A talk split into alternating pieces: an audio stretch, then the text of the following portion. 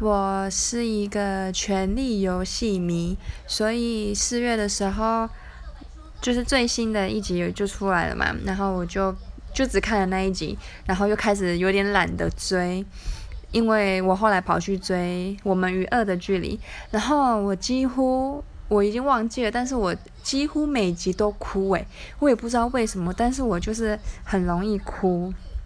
而且。